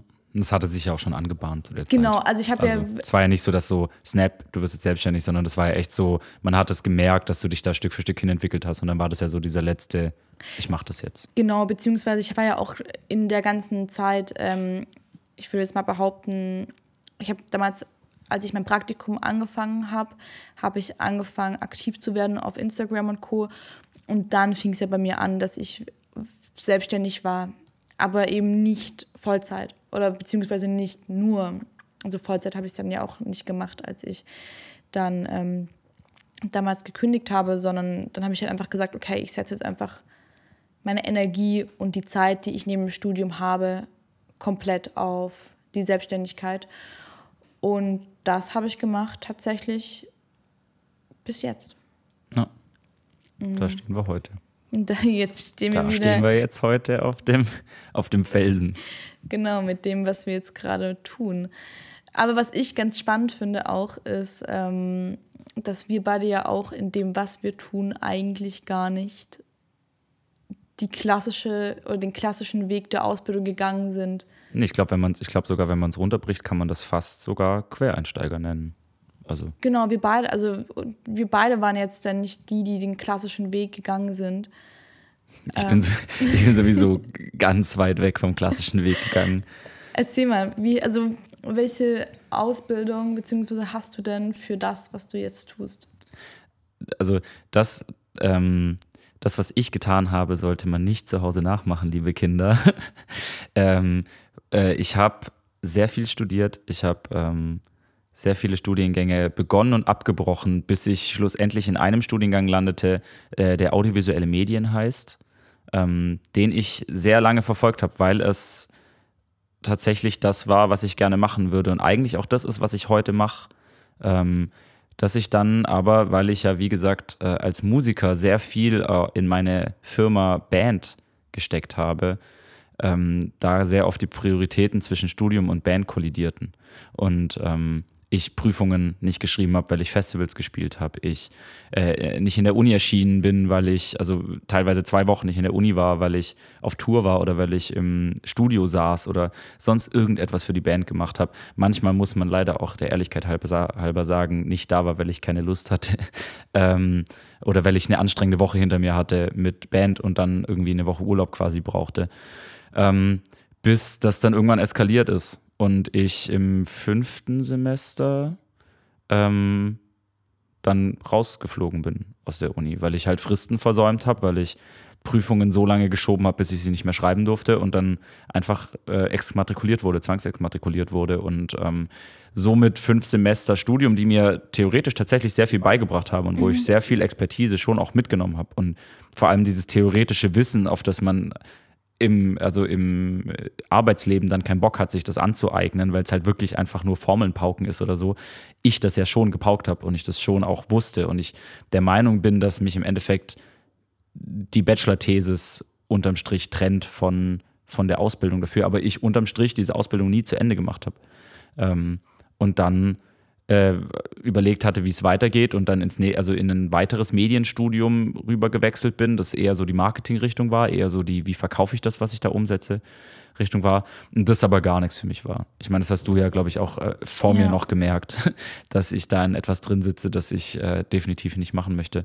Und das dann wirklich klassisch, wie die Studiengänge vor dem Medienstudiengang klassisch abgebrochen habe. Ähm, und äh, dann unterm Strich dieses Thema Studium aufgegeben habe und gesagt habe, gut, ich habe äh, so vieles gelernt in, dem, in diesem Medienstudium. Ich habe aber vor allem so viel gearbeitet in diesem Medienbereich, weil ich, wie gesagt, als Grafiker gearbeitet habe, als Musiker. Sehr, ich habe alles, also für meine Bands und Band habe ich immer alles selber gemacht. Videos, Grafiken, Fotos. Ich habe alles immer selber gemacht. Dementsprechend habe ich da halt sehr viel praktisches Wissen mir angeeignet und habe dann gesagt, gut, dann ähm, klappe ich das Buch Studium, Ausbildung, klassischer Weg in das, in das Medienbusiness zu und ähm, bin dann das, was es unterm Strich ist, ein Quereinsteiger in den Medien und ähm, versuche versuch das, was ich äh, praktisch und autodidaktisch gelernt habe, zu meinem Beruf zu machen, zu meinem Hauptberuf. Und äh, dementsprechend habe ich, hab ich tatsächlich nicht die klassische Ausbildung gemacht, um da reinzukommen in, dieses, in diese Medienwelt. Habe da natürlich Ausflüge drin gehabt, aber. Du hast im Endeffekt die Ausbildung gemacht, aber halt nicht abgeschlossen. Genau, ich habe unterm Strich die Ausbildung dazu gemacht, aber nie abgeschlossen. Genau, das trifft. Und das macht mich ja zum Quereinsteiger. Ja. Unterm Strich. Offiziell mal. Also ich habe kein Zeugnis, das ich auf den Tisch legen kann und sagen kann, hier, ich bin Mediengestalter Bild und Ton oder ich bin Medieningenieur, was ich geworden wäre nach meinem Studiengang, sondern ich bin äh, unterm Strich äh, Abiturient. Ja, aber ja, das würde ich tatsächlich gar nicht sagen, weil du bist aber auch ja Unternehmer gewesen die ganzen Jahre. Genau, und also du hast ja auch, und das ist, glaube ich, auch eine Sache, die man nicht vergessen darf, ja auch in diesen Jahren ja auch viel geleistet, was sich dann eher einfach praktisch weitergebracht hat. klar, ich habe halt statt, äh, also ich habe halt damals statt den Stoff zu lernen, den ich für die, für die Prüfung brauchte, habe ich halt ein Video geschnitten. Und ähm, dann eben statt theoretisch zu lernen, wie funktioniert Lichtsetzung, habe ich mir YouTube-Tutorials angeschaut und es gemacht, weil ich es machen musste. Also ich, ich bin generell, ich habe ich hab oft die Erfahrung gemacht, ich weiß nicht, ob das dir auch so geht, dass ganz viele Dinge lernst du dann, wenn du dazu gezwungen wirst, sie zu machen. ja. Genau. Also ich habe, wir, wir haben uns da ja schon mal drüber unterhalten. Ich habe schon auch hin und wieder mal den, äh, den, die Angst gehabt, ein Heuchler zu sein, wenn ich jemandem eine Dienstleistung angeboten habe, von der ich nicht 100% wusste, wie ich sie überhaupt umsetzen soll. So dass jemand sagt, hey, kannst du hier zum Beispiel die Schrift animieren und ich habe keine Ahnung, wie ich die Schrift animieren soll, aber sage, ja klar, mache ich. Ähm, und in dem Moment aber dazu gezwungen werde, es zu lernen. Und dann habe ich mich hingesetzt und habe mir YouTube-Tutorials angeschaut. Und dann habe ich natürlich für die Aufgabe, für die jemand, der das wirklich kann, wahrscheinlich zwei Stunden braucht, habe ich halt fünf gebraucht. Die, ich habe natürlich nicht fünf berechnet. Ich habe Ja. die zwei berechnet, die ich dann wirklich gearbeitet habe. Aber in dem Moment habe ich mir dieses Wissen praktisch angeeignet. Und ich glaube, das ist bei 80 Prozent dessen, was ich heute kann. Und ich würde behaupten, ich bin ein sehr guter Cutter, Editor, Motion Designer und ähm, Kreativling quasi im Bewegtbild- und Stillframe-Sektor. Aber ich würde sagen, 80 Prozent dessen, was ich kann in diesem Sektor, habe ich gelernt, weil ich mich selbst dazu gezwungen habe, mir das anzueignen. Weil ich Jobs angenommen habe, die ich gar nicht umsetzen kann, sondern ich weiß grundsätzlich, wie es funktioniert, aber ich habe es noch nie gemacht und in dem Moment zwinge ich mich selbst äh, zu lernen, wie setze ich das um, wie mache ich das überhaupt. Ich finde es ja auch ganz spannend, weil ähm, ich ja selber auch auf das Problem habe, aber gerade auch gedacht habe, naja, im Endeffekt, ich glaube, es wäre heuchlerisch, wenn man das wirklich nicht könnte, aber dem Moment, ähm, in dem ich zum Beispiel sage, ja, ich, äh, ich kann das, schätze ich ja meine eigenen Fähigkeiten ein und meine eigenes, mein eigenes Lernverständnis und mein eigenes Lernvermögen. Und wenn ich zum Beispiel weiß, ich kann das schaffen. Und es ist ja auch dann in dem Ergebnis ja auch immer so, dass es dann, das Ergebnis ist ja immer da. Und das Ergebnis ist ja auch gut. Dass es dann ja Genau. im Endeffekt kein ähm, Heucheln oder kein Lügen ist, sondern ähm, man sagt, ich bekomme das hin. Das Es ist, eine gute, hin. es, ist, es ist einfach eine gute Selbsteinschätzung. Also Ja. ich habe, glaube ich, würde auch behaupten, also ich habe noch nie von jemandem die Beschwerde bekommen, das, was ich abgeliefert habe, ist ungenügend. Sondern ich habe immer, im Gegenteil sogar, also ich habe immer ähm, von den Leuten dann zurückbekommen, wie, wie, also über die Maßen gut das ist, was ich da, also ohne jetzt arrogant mich hier mir gegen die Brust klopfen zu wollen, aber das ist halt das Feedback, das ich immer bekommen habe. So, das ist über die Maßen gut. Und ich glaube, das ist tatsächlich, weil ich arbeite unter Druck einfach besser. Und ich glaube, aufgrund dessen, dass ich mir diesen Druck mache, dass ich Höchstleistungen trotzdem abliefern muss, ähm, wird das Ergebnis meistens einfach gut. Ja, aber es ist ja auch eine gesunde Selbsteinschätzung dann einfach. Genau. Also ich würde auch nie, ich würde niemals äh, zu etwas sagen, ja, mache ich, von dem ich ganz genau weiß, ich kann das niemals umsetzen, sondern ich Ja. sage immer, ja, mache ich, wenn ich der Überzeugung bin, ähm, mit, ich brauche ich zwei YouTube-Tutorials dazu, aber ich kann das definitiv auf einem professionellen Niveau umsetzen. Nur dann sage ich ja. Dann sage ich ja. Ja. Wie war das denn bei dir? Ja, äh, ähnlich. Also mit dem Unterschied, dass ich was abgeschlossen habe. Nur, ähm, also im Endeffekt war es, du hast das Richtige studiert, nicht abgeschlossen. Ich habe das Falsche studiert, abgeschlossen. also ja, falsch ist halt immer so eine Sache, ne? Ich habe, ich war ja auf dem Sozialwissenschaften Nicht das Klassische zumindest. ja, genau. Also ich war ja auf dem sozialwissenschaftlichen Gymnasium.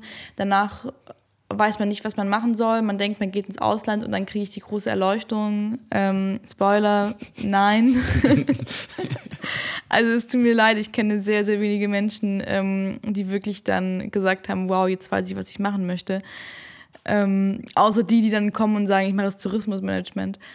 Aber also ich habe die Erfahrung gemacht, dass es ähm, dass nur die Auseinandersetzung mit Jobs einen wirklich weiterbringt. Und ich habe damals dann angefangen, Erziehungswissenschaften zu studieren, wusste aber eigentlich immer schon, ich möchte eigentlich nichts Soziales machen. Weil ich habe, also ich habe früher sehr viel in, ähm, im sozialen Bereich ähm, nicht gearbeitet, aber ich war als Ehrenamtlicher tätig. Ich habe viel mit Kids gemacht, viel mit Jugendlichen. Ich habe ähm, auch eine sehr engagierte Mama, die da immer auch sehr großes Vorbild war. Und ich habe dann einfach für mich, aber auch im Laufe der Jahre und auch mit den Erfahrungen, die ich gemacht habe, auch privat, einfach gemerkt, ich kann das nicht. Also ich kann das sehr gut im Privaten machen und finde es auch gut und wichtig, sich privat zu engagieren und ähm, da seinen Teil auch zu einer Gesellschaft beizutragen. Aber ich kann es nicht als Job, weil als Job bedeutet es, ich definiere mich zum einen darüber und ich mache das jeden Tag acht Stunden. Und wenn wir jetzt nochmal einrechnen, dass ich dann noch acht Stunden lebe und dann noch acht, äh, okay, wow, doch acht Stunden schlafe, ich musste gerade im Kopf nachrechnen, ob es 24 Stunden gibt, ähm, ist es die Hälfte von meinem Leben gefühlt. Also ich, jetzt mal kurz flapsig dahingesagt und äh, ich gemerkt habe, ich kann das nicht. Für mich ist es einfach nichts. Ähm, und deswegen habe ich damals gewusst, okay, soziale Arbeit ist dann auf jeden Fall nichts für mich. Und habe dann aber gesagt, okay, aber Erwachsenenbildung, ich habe mir auch lange überlegt, Lehrer zu werden. Und das ist ja Erwachsenenbildung, kann man ja auch viel in dem Bereich ähm, Beratung machen, Coaching, Personalberatung, ähm, Personalabteilung. Und dachte mir, ja, das ist eher so ein bisschen der wirtschaftliche Zweig des ganzen Erziehungswissenschaften-Themas. Ähm, dann gehe ich in gehe ich auch den Weg. Das war für mich dann so die Alternative dazu. Und ähm, habe aber relativ schnell gemerkt, dass es nicht so meins ist. Also ich weiß, ich habe das erste Semester gemacht, war nicht so happy, habe dann im zweiten Semester gesagt, okay, ich gebe es nicht sofort auf, ich schau mal, wie es ist. Ähm, und wenn ich die Chance habe, ins Ausland zu gehen, gehe ich ins Ausland, was ich dann auch gemacht habe. Deswegen war auch schon das dritte Semester da und dann war schon mein Praxissemester. Und das ist ja auch ähm, das Praktikum gewesen, über was ich auch gerade gesprochen habe. Und dann habe ich tatsächlich danach überlegt, abzubrechen. Hatte mich auch schon bei anderen Unis informiert, hatte tatsächlich auch schon ähm, einige Anträge ausgefüllt zu wechseln. Aber hätte dadurch, dass die Anmeldefrist ähm, schon vorbei war, nochmal auf jeden Fall ein Semester warten müssen. Und dann war es eben tatsächlich so, dass ich noch die Bachelorarbeit hätte schreiben müssen und dann war es einfach auch schon rum und dann habe ich damals einfach beschlossen, äh, durchzuziehen und lieber tatsächlich dann auch ein Semester länger zu machen und nebenher Arbeitserfahrung zu sammeln, weil ich durch dieses Praktikum gemerkt habe, wie viel weiter Arbeitserfahrung mich in meinem Leben bringt und wie viel mir auch die Selbstständigkeit persönlich und beruflich bringt und ähm, habe dann die Priorität auf die Arbeit gesetzt und ähm, mein Studium nebenher hat einfach fertig gemacht. Ich war auch, glaube ich, also faszinierend dabei war für mich, dass ich in der Schulzeit sehr engagiert war und sehr eifrig. Ich war so eine, also keine Ahnung, ich habe aufgepasst, ich habe gestreckt, ich habe mitgemacht. Und ich habe im Studium war ich einfach so, boah, ich hätte selber mit mir, also wenn, also wenn mein Abi-Ich mein Studiums-Ich getroffen hätte und wir eine Gruppenarbeit hätten machen müssen, dann hätte mein Abi-Ich, mein Studiums-Ich so hart gehasst. Weil ich war einfach nur faul und habe einfach wirklich das Minimum des Minimums gemacht, einfach nur um durchzukommen. Ähm, hab's aber einigermaßen, also dafür viel zu gut abgeschlossen. ähm, hatte aber auch einen guten Prof und ähm, hatte dann auch ein Bachelorarbeitsthema gewählt, was ich jetzt auch nicht ganz so un uninteressant fand. Und ähm, muss auch sagen, dass ich heute aber auch viele Parallelen sehe zu dem, was ich jetzt mache und äh, zu dem, was ich auch dort gelernt habe im Studium und auch gemerkt, gerade für den Marketingbereich war es gar nicht so schlecht. Ich habe viel gelernt, was ich jetzt anwenden kann und ähm, ja, den Rest habe ich mir selber beigebracht und über auch Workshops mir nochmal, mich nochmal vertieft, habe ähm, ja dann einfach geschaut, wo kann ich meine Literatur noch herbekommen, habe dann gemerkt, ah, okay, ich brauche noch ein bisschen Infos zum Social Media Marketing, was mache ich? Ich, ich habe ja den BIP-Ausweis, dann habe ich mir kurz noch, ähm, bevor meine ähm, wie heißt, Immatrikulation erlischt ist, mir noch kurz aus der ähm, Online-Bib alle Bücher runtergeladen, die ich glaube, die sehr nützlich für mich und mein weiteres Leben sein könnten. Und habe dann eben da dadurch ja so meinen Weg gefunden. Und es war jetzt auch nicht der klassische Weg, aber ich habe gemerkt, dass ich äh, sehr glücklich mit war, weil eben dieses Studium auch, also ich arbeite einfach unfassbar gerne.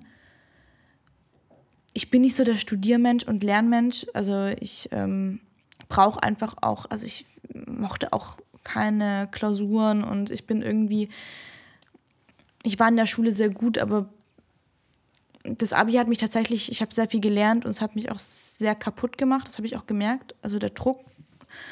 Ähm, und das, ich, ich arbeite einfach viel lieber und das habe ich dann für mich so ein bisschen erkannt und ähm, muss sagen, ich bin damit auch sehr gut gefahren. No.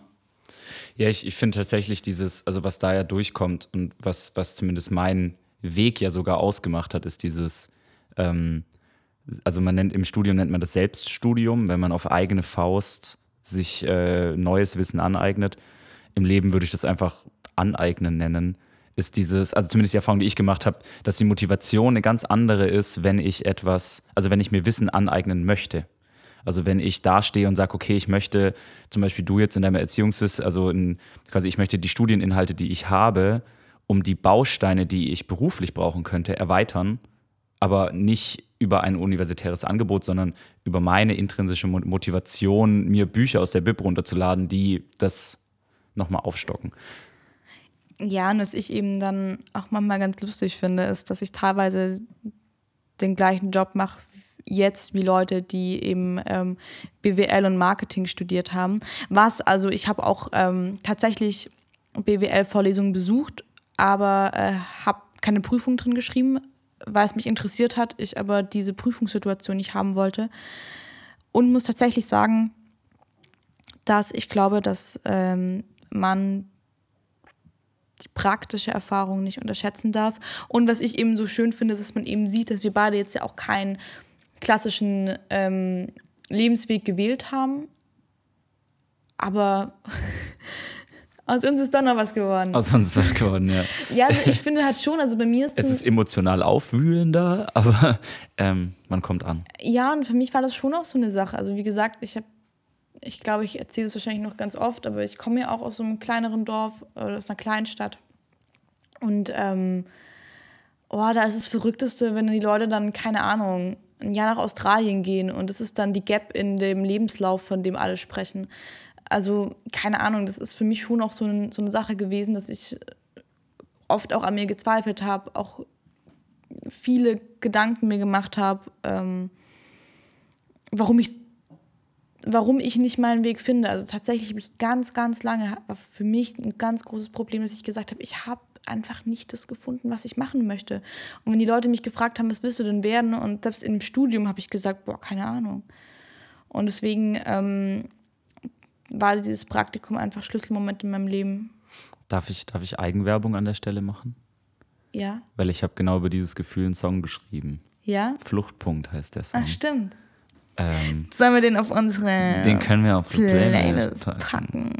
Ähm, nein, tatsächlich habe ich, also weil was, was mein tatsächlich Leben wirklich auch geprägt hat, also lang vor äh, Bildungsambitionen oder also zumindest oder sagen wir mal beruflichen Ambitionen, also wirklich als Kind oder Jugendlicher, ich ähm, immer äh, große Angst hatte davor, dass die Welt so voll Möglichkeiten ist. Also es, ich hatte immer so eine Angst vor dieser Masse an Möglichkeiten, die du hast, als die wir sind, privilegierte Weiße ähm, im Westen der Welt, äh, dass ich, dass ich einfach lang nicht wusste. Also ich wollte, äh, klar, jedes Kind will jede Woche was anderes werden, natürlich, das weiß ich auch. Aber ich lange noch, also auch als beginnender Jugendlicher noch jede Woche was anderes wollte, weil ich gemerkt habe, es gibt so viele Dinge, die cool sein könnten und Spaß machen könnten und ich mich in dieser Masse verloren habe an Möglichkeiten. Und ich glaube auch, dass dieses Gefühl später ein Grund dafür war, dass ich lang gebraucht habe, um mich äh, einzuschießen auf ein tatsächliches Ziel, auf das ich hinarbeite, sondern immer so auf fünf Hochzeiten getanzt habe, weil es könnte ja alles irgendwie cool sein. Ähm, dass ich einen Song geschrieben habe, Fluchtpunkt heißt der. Könnt ihr kurz Pause machen, Fluchtpunkt hören und dann zurückkommen. Ja, das Lustige ist aber auch, also mir ging das ja auch ähnlich, weil ich finde, es gibt eben auch sehr, sehr viele Sachen, die mir sehr viel Spaß machen. Und also, die du gut kannst, das muss man ja auch sagen. Also, Genau. Jetzt äh, lass uns mal ein bisschen zum Ende kommen. Was nimmst du dir denn für die nächste Woche vor? Ich muss ja leider To-Dos mitnehmen aus der letzten. ähm, ne, ich, ich will tatsächlich, ich mache dieses Trello und Dropbox-Ding fertig, das ist nicht mehr viel. Ähm, und dann habe ich noch ein bisschen Videos zu schneiden äh, und ein bisschen Grafik zu machen für uns intern, für uns beide. Ähm, und ich, äh, ich war jetzt, äh, stimmt, das habe ich vergessen, ich war im Studio. Stimmt, du warst im Studio. Ich war im Studio und habe äh, einen Song aufgenommen, der vermutlich die zweite Single wird. Und äh, muss die erste Single noch aufnehmen und muss die äh, erste und zweite dann fertig produzieren. Das ähm, ist aber immer sehr spontan. Das ist immer so, ey, gehen wir heute Abend ins Studio? Ja, okay. Und dann gehe ich abends ins Studio. Also ich, man plant das, also ich kann das schwierig vorplanen. Das heißt, es könnte sein, dass zusätzlich zu Trello, Dropbox und äh, internem Grafikkram eventuell noch ein Abend im Studio kommt, aber das äh, erfahren wir dann nächste Woche, ob es dazu gekommen ist. Spontan. Genau, das ist dann spontan. Was hast du dir vor oder was nimmst du dir vor? Ich überlege, ich, boah, ich überlege gerade. Tatsächlich wart, also kann ich ja Teil, Teile nur machen, wenn, also die ja auf deinen Aufgaben aufbauen. Deswegen ist bei mir tatsächlich relativ ruhig. Ich ähm, mag mich noch mal ein bisschen mehr in mein DJ-Set reinfuchsen tatsächlich, weil ich bei meinem ersten Gig habe. Bam, bam, bam. und ähm, das wollte ich tatsächlich noch machen und ich ähm, muss mich in meine Homepage endlich mal wieder setzen. Die muss neu gemacht werden. Und genau, das wären, also wenn ich die zwei Sachen hinbekomme, bin ich happy. Und sonst tatsächlich will ich diese Woche Freunde treffen. Mal Das wieder. haben wir wirklich schon lange nicht mehr gemacht. Ja, weil einfach die letzten Wochen so viel los war und ähm, wir da echt viel zu wenig Zeit hatten. Genau. War turbulent. Und ähm, dein äh, Ding. Unser Unternehmertipp für Dein, Unternehmer. Genau, das ist mal das Ding, was ich gemeint habe. Hast du, hast du einen Unternehmertipp für Unternehmer heute? Ja, ja, ja. Ich habe einen. Ja, sag du erstmal deinen. Okay. Ich habe äh, den Unternehmertipp für Unternehmer, der ganz oft äh, klingt wie ein Witz, aber ich finde es tatsächlich wichtig, ähm, ist beim Nein fängt der Job erst an. Oder, oder auch Na, ein. nein, das ist, das ist eigentlich meiner. Das ist mein Spruch. Oh, das ist voll meiner. Dann darfst du die abgeänderte Version machen. Wenn du dir nicht sicher bist, kannst du die ab. Also, weil das ist, das ist meine Version des Originalspruchs. Beim Nein fängt mein Job an. Oh nein, das ist voll gemein. Das ist wirklich, also man muss dazu sagen, ich habe ja hier in diesem, also ich habe dieses Praktikum gemacht. Und da hat meine Chefin, äh, liebe, liebe Grüße an die Sarah, Shoutout. ähm, die hat immer einen Spruch gesagt. Und ähm, die hat ihn halt immer so oft gesagt, deswegen war es irgendwann mal so lustig. Und deswegen ähm, haben wir den auf alles dann irgendwann mal angewendet. Aber der, Sp also der Spruch ist ja eigentlich gut, aber das ähm, ja ganz lustig. Und zwar ist dieser Tipp ähm, oder Trommelwirbel. ein Nein ist ein spätes Ja. Und es war halt bei allem immer so, es war immer so, ah, Ich, ich Nein muss ist aber ein wirklich, spätes ich muss aber wirklich sagen, ich fühle diesen Spruch in Teilen, also nicht immer. nicht immer. Nein heißt manchmal auch Nein. Nein, heißt manchmal auch nein. nein heißt nein. Na, na. Ähm, ähm, nein, aber ich finde, also ich. In unternehmerischer genau, in, Hinsicht in, in, in gesprochen. unternehmerischer Hinsicht ist ein Nein sehr oft ein spätes Ja. Und beim Nein fängt tatsächlich die Arbeit erst an, weil wenn du, also vor allem in unserer Branche und äh, bei mir jetzt auch als Musiker, verkaufst oder versuchst du Leuten etwas zu verkaufen, von dem sie entweder nicht, noch nicht wissen, dass sie es brauchen, äh, aus den Augen verloren haben, dass sie es brauchen, oder es tatsächlich einfach nicht brauchen. So, also wie oft du als, äh, als Musiker ähm, einem Festival klar machen musst, dass du der Künstler bist, den er auf seiner Bühne braucht, obwohl es zwei Millionen andere in Deutschland gibt, die er auch auf seine Bühne stellen könnte. Jetzt ungeachtet dessen, dass du besser oder schlechter bist oder erfolgreich oder weniger erfolgreich, aber 80 Prozent sagen erstmal nein. Also jetzt gerade auch meine Anfänge als Freelancer, ähm, ich bin so oft in Kick-Off-Meetings in Anführungszeichen gesessen, ähm, wo ich gesagt habe, Leute, ihr braucht ein Logo. Und die gesagt haben, nein, wir brauchen kein Logo.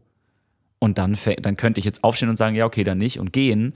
Oder ich sitze in diesem Meeting und mache demjenigen klar, warum er ganz dringend ein neues Logo braucht. Und das ist dann jetzt nicht so Lebensversicherung an alte Menschen verkaufen mäßig, sondern es ist, äh, dieser Mensch braucht wirklich ein neues Logo, weil er einfach entweder kein oder ein Hässliches. schlimmes Logo hat. Ähm, aber dieser Mensch setzt sich mit anderen Dingen auseinander, nämlich wann kommt die nächste Lieferung seiner Ware, äh, wer räumt die ein. Der hat andere Dinge im Kopf, als sich darüber Gedanken zu machen, brauche ich ein Logo, ein Flyer und einen Imagefilm. Und dann ist, bin ich derjenige, der ihm klar machen muss, dass er das braucht und zwar dringend. Und deswegen fängt mein Job an bei seinem Nein. Ich brauche kein Logo, sondern ich muss dann verhandeln, warum er das braucht und muss dann den richtigen Preis darüber aushandeln. Und dementsprechend ist auch das Nein das späte Ja. Ja, aber es ist trotzdem auch lustig. Es ist und, auch ein lustiger Spruch. Ja. und man darf ihn auch nicht ähm, für, ähm, wie gesagt, Jungs und Mädels da draußen. Mama heißt nein auch nein, aber im, sagen wir mal, wirtschaftlichen Sinne kann man den Spruch, ein Nein ist ein spätes Ja, auch sehr gerne verwenden. Ja, das, also wenn, äh, liebe, liebe unternehmende Jungunternehmer, wenn ihr äh, eure Selbstständigkeit beginnt und anfangt, äh, Jobs generieren zu wollen, äh, ihr werdet auf sehr viele Neins stoßen und äh, ihr müsst dann rausfinden, welches Nein ein tatsächliches Nein ist und ihr werdet den Auftrag definitiv nicht bekommen oder wo ihr vielleicht anfangen könnt zu verhandeln. Ich finde es halt super schwierig jetzt gerade, weil ich habe auch, also mein Tipp ist eigentlich ein Bild, was ich vor kurzem als Postkarte gesehen habe. Und dann dachte ich so, ach, das ist eine tolle Postkarte. Ähm, ich versuche die, aber ich versuche die Postkarte jetzt zu, wie nennt man das? Zu, Beschreiben. nicht zu beschreiben, sondern in Worte zu fassen. Einen Satz aus der, aus der Postkarte zu basteln. Und der wäre dann so ähm, in der Art, dass ähm, außerhalb der Komfortzone das richtige, spannende Leben anfängt. Also, das, f- also auf dem Bild, auf der Postkarte war eben so ein ganz kleines, so ein ganz kleiner Kreis, wo dann drin steht hier Comfort Zone und dann war eben alles andere und dann stand da halt äh, so ähm, Real Life oder so ein, keine Ahnung, ich weiß es gar nicht mehr, es war so eine, Ja, aber es wäre doch, das echte, Postkarte. Leben, das echte Leben findet außerhalb der Komfortzone statt. Ja, echtes Oder- Leben finde ich, echte, halt, ja. finde ich halt ein, ähm, finde ich jetzt einen schwierigen Begriff, aber halt, ähm, ich glaube, dass viele, viele spannende Dinge und viel Kreativität und neue Ideen und ähm, also diese Komfortzone zu verlassen, hat meines Erachtens immer mir zumindest sehr gut getan, weil nur wenn wir aus unserer Komfortzone raustreten, können wir wachsen und können wir uns körperlich und mental weiterentwickeln. Und Grenzen verschieben. Also wenn Ja. man, wenn man so, wenn man bedenkt, ich glaube, wir beide waren Menschen, die ungern telefoniert haben oder teilweise Angst hatten zu telefonieren. Und dadurch, dass du außer, also rausgehst aus der Komfortzone, okay, ich telefoniere nicht, sondern ich schreibe lieber, obwohl, also wissend, dass das Telefonat mehr bewirken wird oder würde, sich dazu zu zwingen, das dann zu machen, bringt einen dazu, irgendwann jemand zu sein, der vielleicht sogar gerne telefoniert. Also ich bin mittlerweile jemand, der lieber telefoniert als schreibt. Ja. Also auch, auch in der, ich nenne das jetzt mal Kaltakquise. Also auch, ich telefoniere auch, also wenn, wenn ich jetzt jemand Fremden habe, den ich, dem ich schreiben könnte oder den ich anrufen könnte, rufe ich den Fremden lieber an. Äh, wenn man da in weniger Zeit mehr abhandeln kann auch. Ich schreibe immer eine Mail und dann biete ich ein Telefonat an. Aber so, ja. Mail aber- abschicken und direkt anrufen. Direkt anrufen. Ich habe dir gerade eine Mail geschrieben. Ich weiß nicht, ob du sie schon gelesen hast. Und natürlich nicht. Solche Leute gibt's auch. Ja, aber ich finde schon auch, dass ähm, ich glaube, ich die letzten Jahre nichts anderes getan habe, als ähm, durch jede neue Situation aus meiner Komfortzone rauszugehen und aus ja Dinge gemacht habe, die nicht so bequem sind, aber ich habe das Gefühl, dass genau die Dinge dich am weitesten bringen. Aber du siehst gerade aus, als hättest du Kopfschmerzen. Ein wenig. sollen wir jetzt Schluss machen und ähm, du machst dir einen Kopfschmerztee. Ich bin krank, muss man dazu sagen. Ein und äh, äh, ich, bisschen Ein krank. bisschen krank. Bis gestern war ich richtig krank, heute bin ich noch ein bisschen krank. Ähm, dann würde ich sagen, machen wir Beben. Schluss. und Ich finde, äh, lass uns Schluss machen, klingt immer, es ist egal. lass uns für heute Schluss machen. BB, das war eine tolle Podcast-Aufnahme heute. Äh, vielen Dank, dass wir zusammen an diesem Tisch saßen. Sehr in unserem gerne. Wohnzimmer.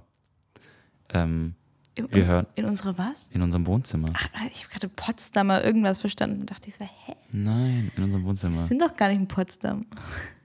Egal. Ja, ich glaube, unsere beiden Köpfe brauchen gerade frischen Pause. Wind. Ja, Wir äh, melden uns nächste Woche wieder, äh, was alles geklappt und nicht geklappt hat. Ähm, genau. Und wie unsere Reise weitergeht. Und seid gespannt auf den nächsten Unternehmenstipp für junge Unternehmer, die Juhu. unternehmen wollen. Tschüss, BB. Tschüssi.